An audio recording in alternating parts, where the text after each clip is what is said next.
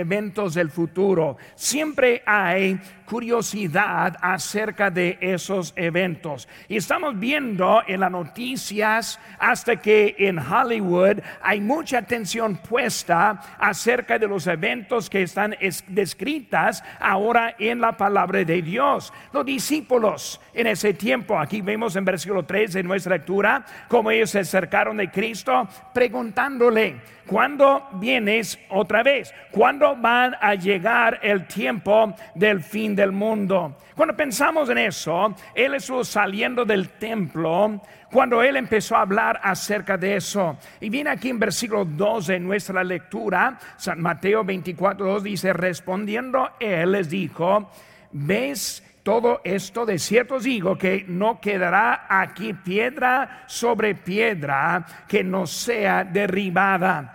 Ellos estuvieron bien contentos y animados viendo la maravilla del templo. Cuando Cristo dijo, ninguna cosa va a quedar al final.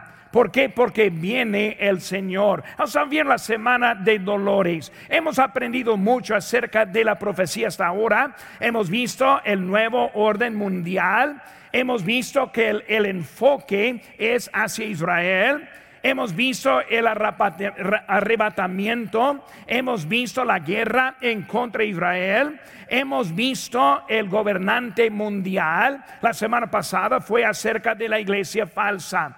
Cuando vemos, hermanos, aquí en el estudio de la gran tribulación, vemos que hay mucha imaginación acerca de esos eventos. Y nosotros podemos ver hasta en Hollywood, tienen sus películas como Armageddon y Apocalypse, que está hablando acerca de esos eventos a su forma de verlo. Y como pensamos en eso, hermanos, vemos que el estudio está bien bonito en eso acerca de lo que va a venir. Una cita que tengo. La gran tribulación es un término que infunde terror en los corazones de las personas y la palabra amargedón le da temores.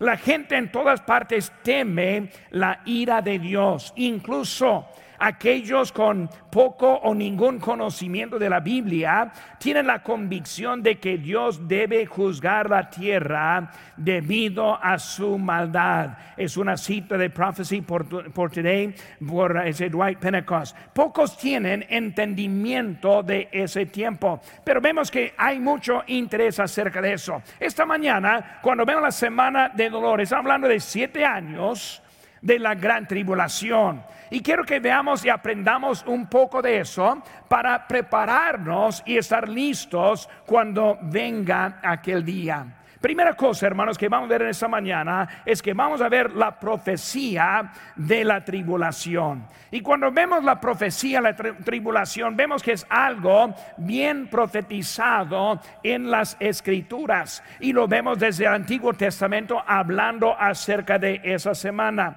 Ahora, la septuagésima semana que vemos en Daniel capítulo 9, 9 habla de la descripción de esa semana.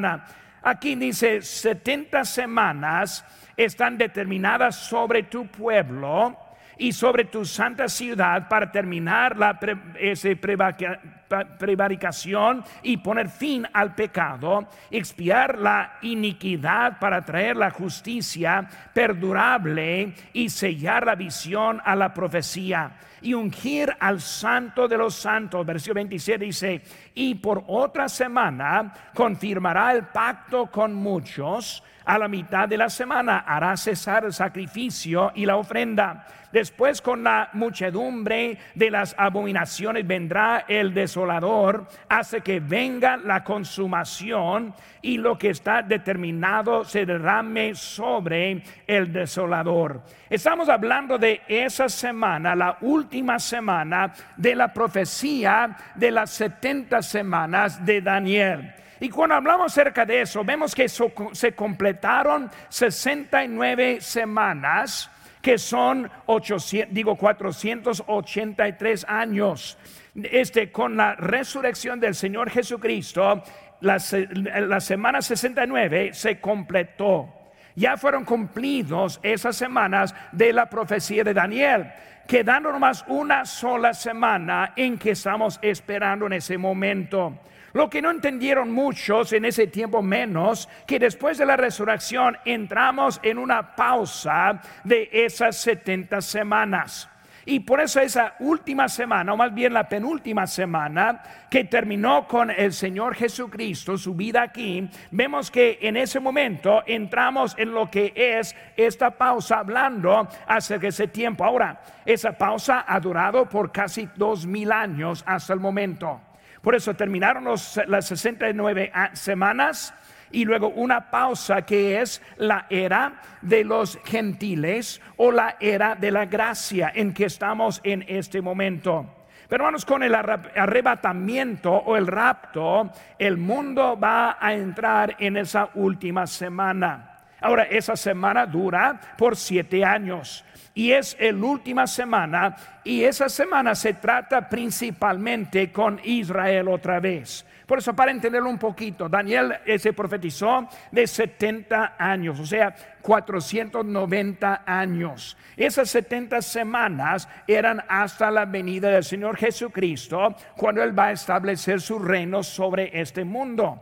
Y por cuando terminaron 69 años, o sea, 483 años, vemos que con eso fue la resurrección de Cristo, la salvación pagada, pero en ese momento entramos en una pausa hasta la número 70. Pero estamos esperando la última semana, que es la semana de la tribulación. Y por, para comprender un poco lo que está pasando en ese momento. Pues hermano, cuando hablamos de eso, esa semana está por venir y va a comenzar con el rapto y terminar con la segunda venida del Señor Jesucristo.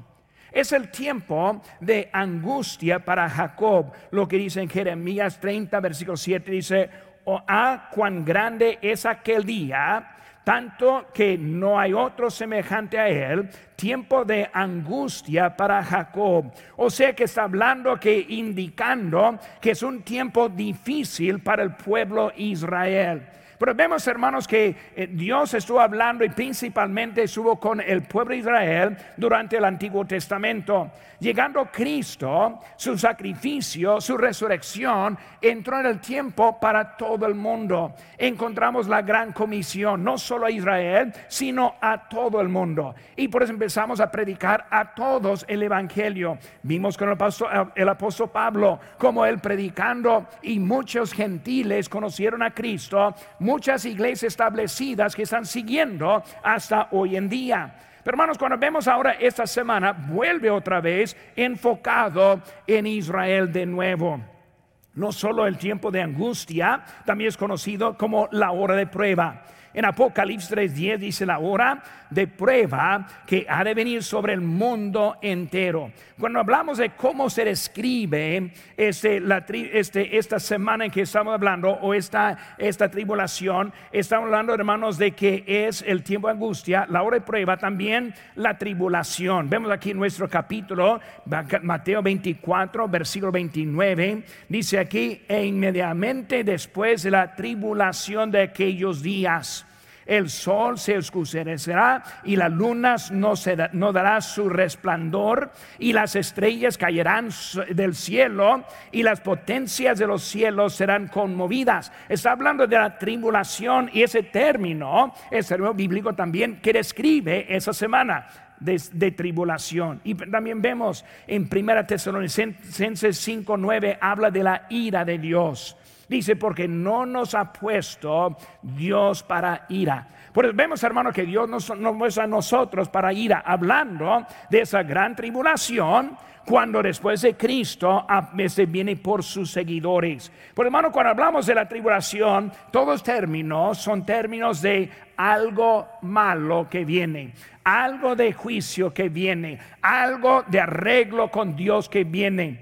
Muchos hoy en día no quieren poner la fe en Cristo, no quieren reconocer a Dios porque dicen, si Dios existiera, ¿cómo es que permitiera a Él tanto, tanta maldad que vemos en el mundo en este momento?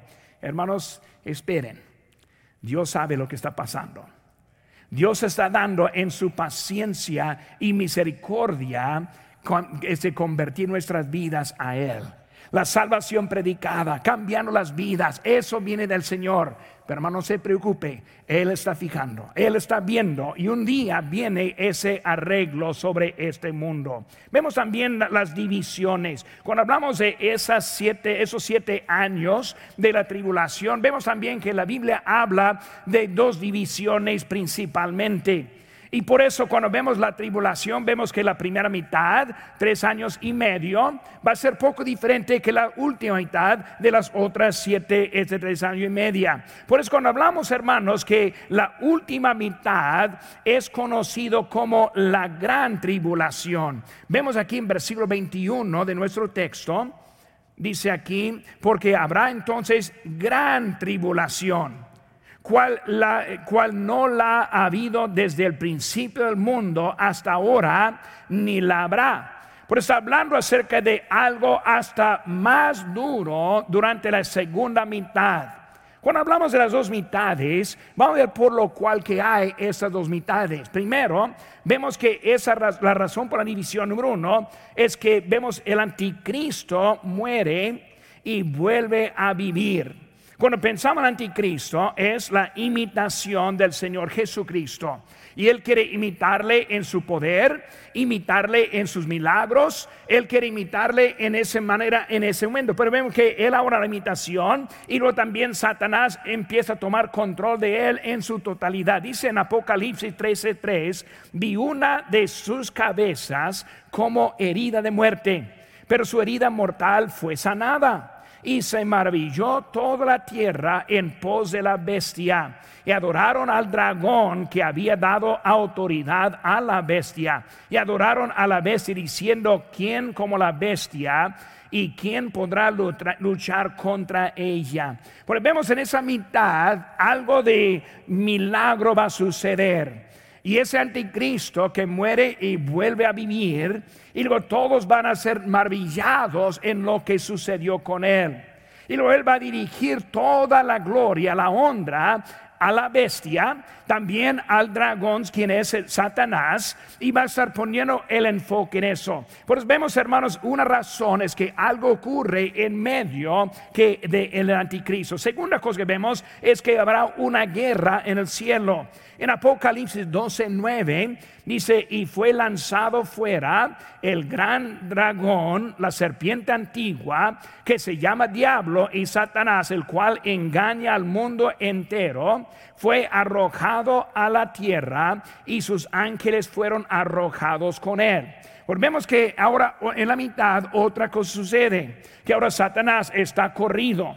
Recordando, hermanos, como en el día de, Job, como él fue presente delante de Dios. Ese momento, ahora en esta guerra, en ese momento van a, tirarle del cielo ese a la tierra. Otra cosa, hermanos, Satanás va a perseguir a Israel en una nueva forma. Mismo capítulo de 12, versículo 13, siguiendo lo que habíamos leído, dice, y cuando vi el dragón que había, que había sido arrojado a la tierra, persiguió a la mujer hablando, refiriendo a Israel, que había dado a luz al hijo varón. Y se le dieron a la mujer las dos alas de gran águila para que volase delante de la serpiente al desierto a su lugar, donde es sustentada por un tiempo y tiempos y mitad de tiempos, refiriendo a la mitad. Un tiempo es un año, tiempos son dos años y la mitad es tres años y medio. Por estar hablando acerca de esa división, algo muy fuerte que está sucediendo y la gran tribulación está empezada en eso. Vemos ahora también el pacto con Israel, el pacto de paz con Israel está roto. Aquí en nuestro texto, aquí en Mateo 24, versículo 1, 15 dice, por tanto, cuando veáis en el lugar santo de la abominación desoladora de que habló el profeta Daniel, entonces los que estén en Judea huyan a los montes, y el que está en, eh, en la azotea no desciende para tomar algo de su casa el que esté en el campo no vuelva atrás para tomar su capa, mas hay de las que están encintas y las que crían en aquellos días. Orad pues que vuestra huida no sea de invierno, ni de día reposo, porque habrá entonces gran tribulación, la cual no ha habido desde el principio del mundo hasta ahora, ni la habrá. Y si en aquellos días no fuesen acortados, nadie sería salvo, mas por causa de los escogidos, aquellos días serán acortados. Y por vemos ese momento que estamos entrando en ese tiempo de la gran tribulación. Una cita, hermanos.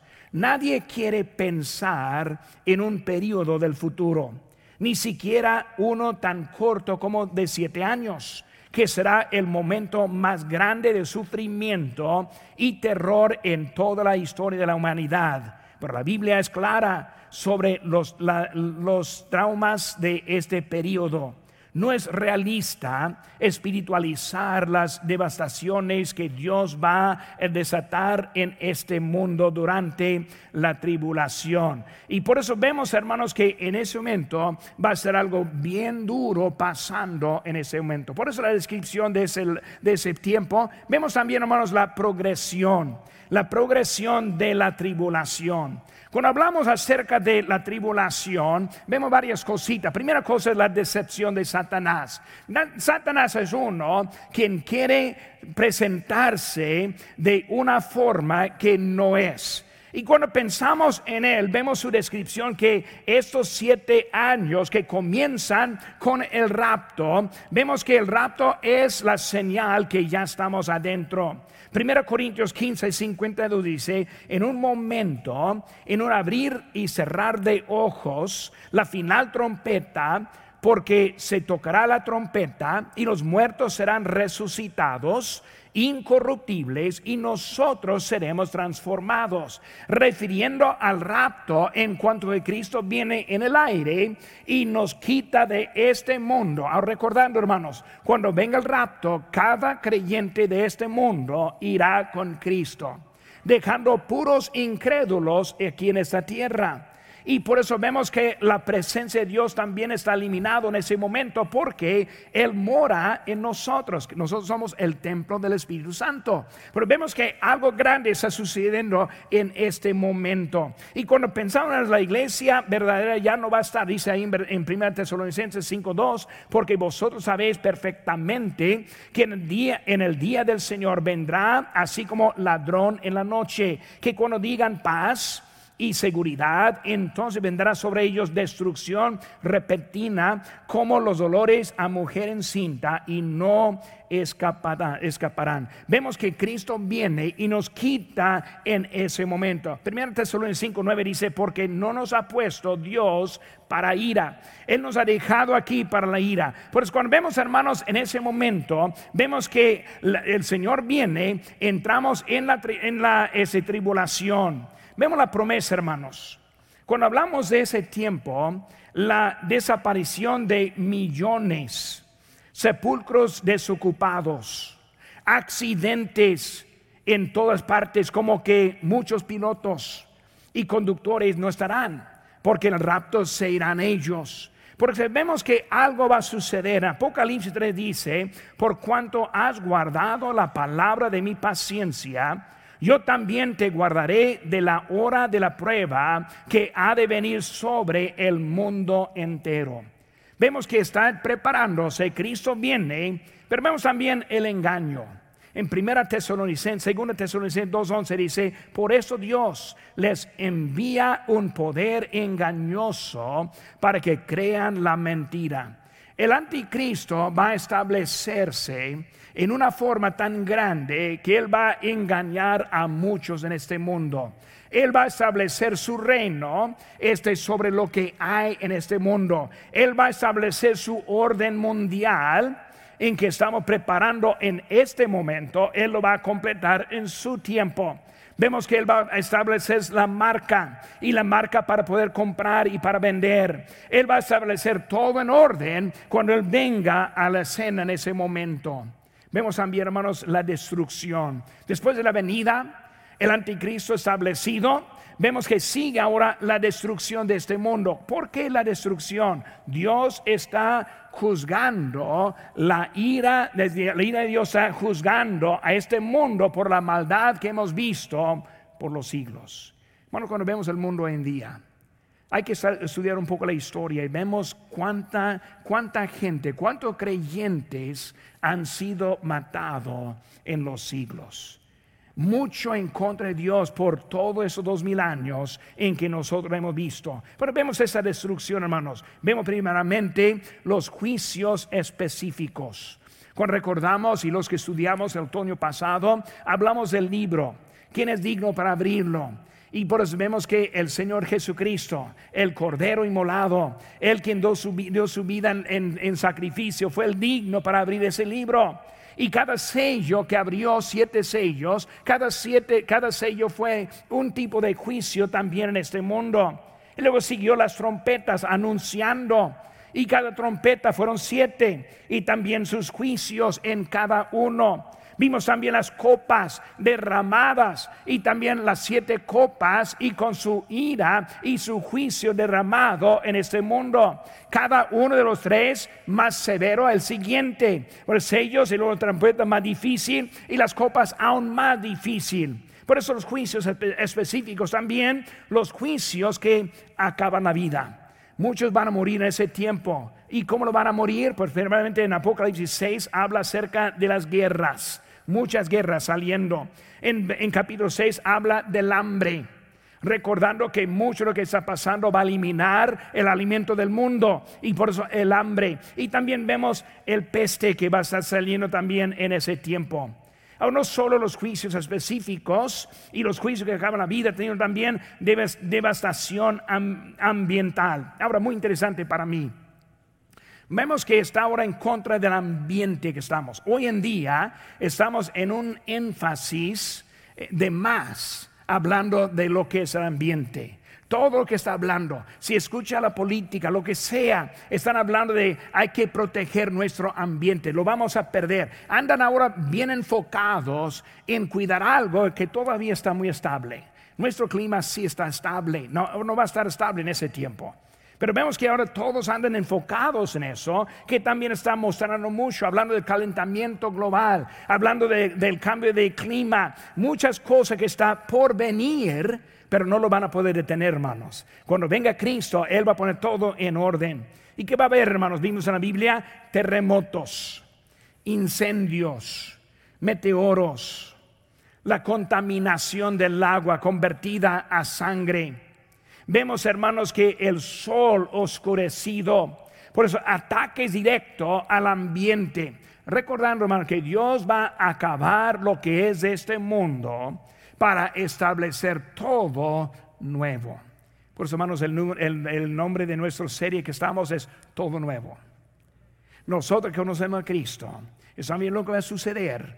Pero cuando todo se acaba, Dios va a poner todo nuevo para nosotros para toda la eternidad. Aunque la noticia esta mañana es una fea para los que no conocen a Cristo. Es una de victoria para nosotros que creemos en Cristo, porque Él está poniendo todo. Vemos también los juicios y los juicios en el reino de la bestia. Por si no es suficiente que Dios ahora está derramando su ira, sino también que la bestia, y que vemos, hermanos, eso vemos las langostas. Y hay langostas que van a salir del pozo, del, de la fosa del, infierno, este, van a estar saliendo. Y lo vemos también las úlceras que va a estar pegando a la humanidad. Vemos también el agua sangre y los que están quemados por el sol. Muchas cosas que está en la ira de Dios en esos siete años de la tribulación. Por hermano, la tribulación, profecía es cierta es cierta. Mucha profecía habla acerca de la, de la, tribulación. Vemos también la este, progresión de la tribulación que va a, va a acabar. Y ahora últimamente, hermano, esta mañana quiero hablar acerca del propósito de la tribulación. ¿Por qué va a haber una tribulación? ¿Por qué está por llegar ese momento? Dos cosas que quiero que veamos en este momento. Primeramente, hermanos, vemos que el propósito con Israel. Hay un propósito con Israel en que vamos a ver que Dios ahora está castigando el mundo. Cuando hablamos de Israel, primeramente, hermanos, ese vemos su incredulidad. Por dos mil años, hermanos, han negado al Mesías como nación. Por dos mil años lo ha rechazado. Cuando vino Cristo, lo rechazó en la tierra. No lo quisieron aceptar, ni aún están aceptándole. Viene el castigo por esa incredulidad que tienen ellos. Segunda cosa, hermanos, por su rebelión. Cuando pensamos de ellos, vemos una rebelión ellos. Dice en 1 Tesalonicenses 2.15, los cuales mataron al Señor Jesús y a sus propios profetas y a nosotros nos expulsaron y no, no agradan a Dios y se oponen a todos los hombres.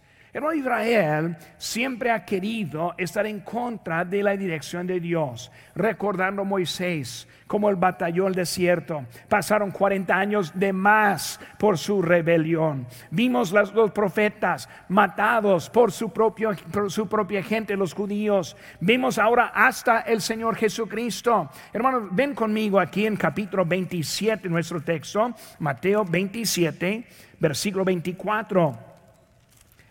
Dice aquí en Mateo 27, 24, viendo Pilato que nada adelantaba, sino que se hacía más alboroto, tomó agua y se lavó las manos delante del pueblo, diciendo, inocente soy yo de la sangre de este justo, justo allá vosotros. Ahora, escuchen versículo 25, y respondiendo todo el pueblo dijo, su sangre sea sobre nosotros y sobre nuestros hijos.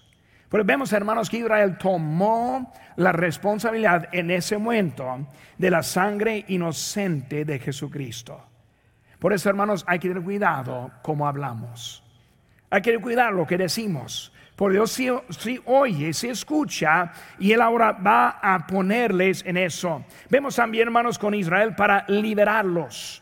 Por eso no solo vemos este castigar, sino también liberar. Las, naciones siempre fue la manera en que Dios ha juzgado a Israel. Israel cuando caminaba bien, vivían en paz. Cuando estuvieron en desobediencia, vinieron otras naciones a ganarles, a tomarles en cautividad y muchas cosas por su desobediencia. Y por, vemos, hermanos, que ahora en esta última semana va a liberar a Israel de, e, ese pecado que ha hecho. Vemos también, hermanos, acerca de eso es purificar a Israel. Cuando hablamos de Israel ahora, purificándole. Y cuando hablamos, hermanos, las pruebas son la manera para purificarnos. Nosotros como creyentes, cuando pasan cosas en la vida que nos parece que nos hace daño, Dios lo usa para traernos más cerca de Él, para purificarnos en nuestra vida. Hasta que dice la Biblia, hermano, cerca de la Biblia, en Salmos 12:6, las palabras de Jehová son palabras limpias como plata refinada en horno de tierra, purificada siete veces. La forma para purificar, hermanos, siempre es para, para, quemar o para hacer algo difícil. Por Israel ahora está siendo purificado en ese tiempo de, de la tribulación. Vemos también, hermanos, el propósito no solo para los judíos o para Israel, sino también para las naciones. Ahora hablando del mundo. Dios ahora está tomando cuenta lo que está pasando en este mundo. ¿Qué va a hacer? Va a juzgar a los rebeldes. Hermano, cuando hablamos del mundo y la condición de hoy en día, con tanta maldad que vemos, tantos horrores que hay, cosas que hasta que en nuestro país que está sucediendo cada día, Pensamos, ¿dónde está Dios en eso? Él sí sabe. Los que mueren en esta vida entrarán en el infierno para siempre.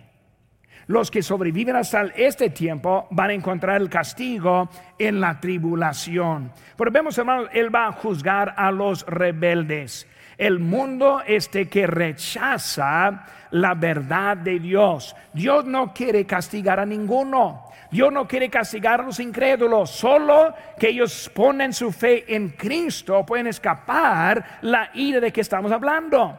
Pero Él va a castigar a los rebeldes. Él va a juzgar, hermanos, en eso. Ahora estamos en la, en la era de la gracia y hay misericordia, pero hermanos, esa misericordia no es para siempre.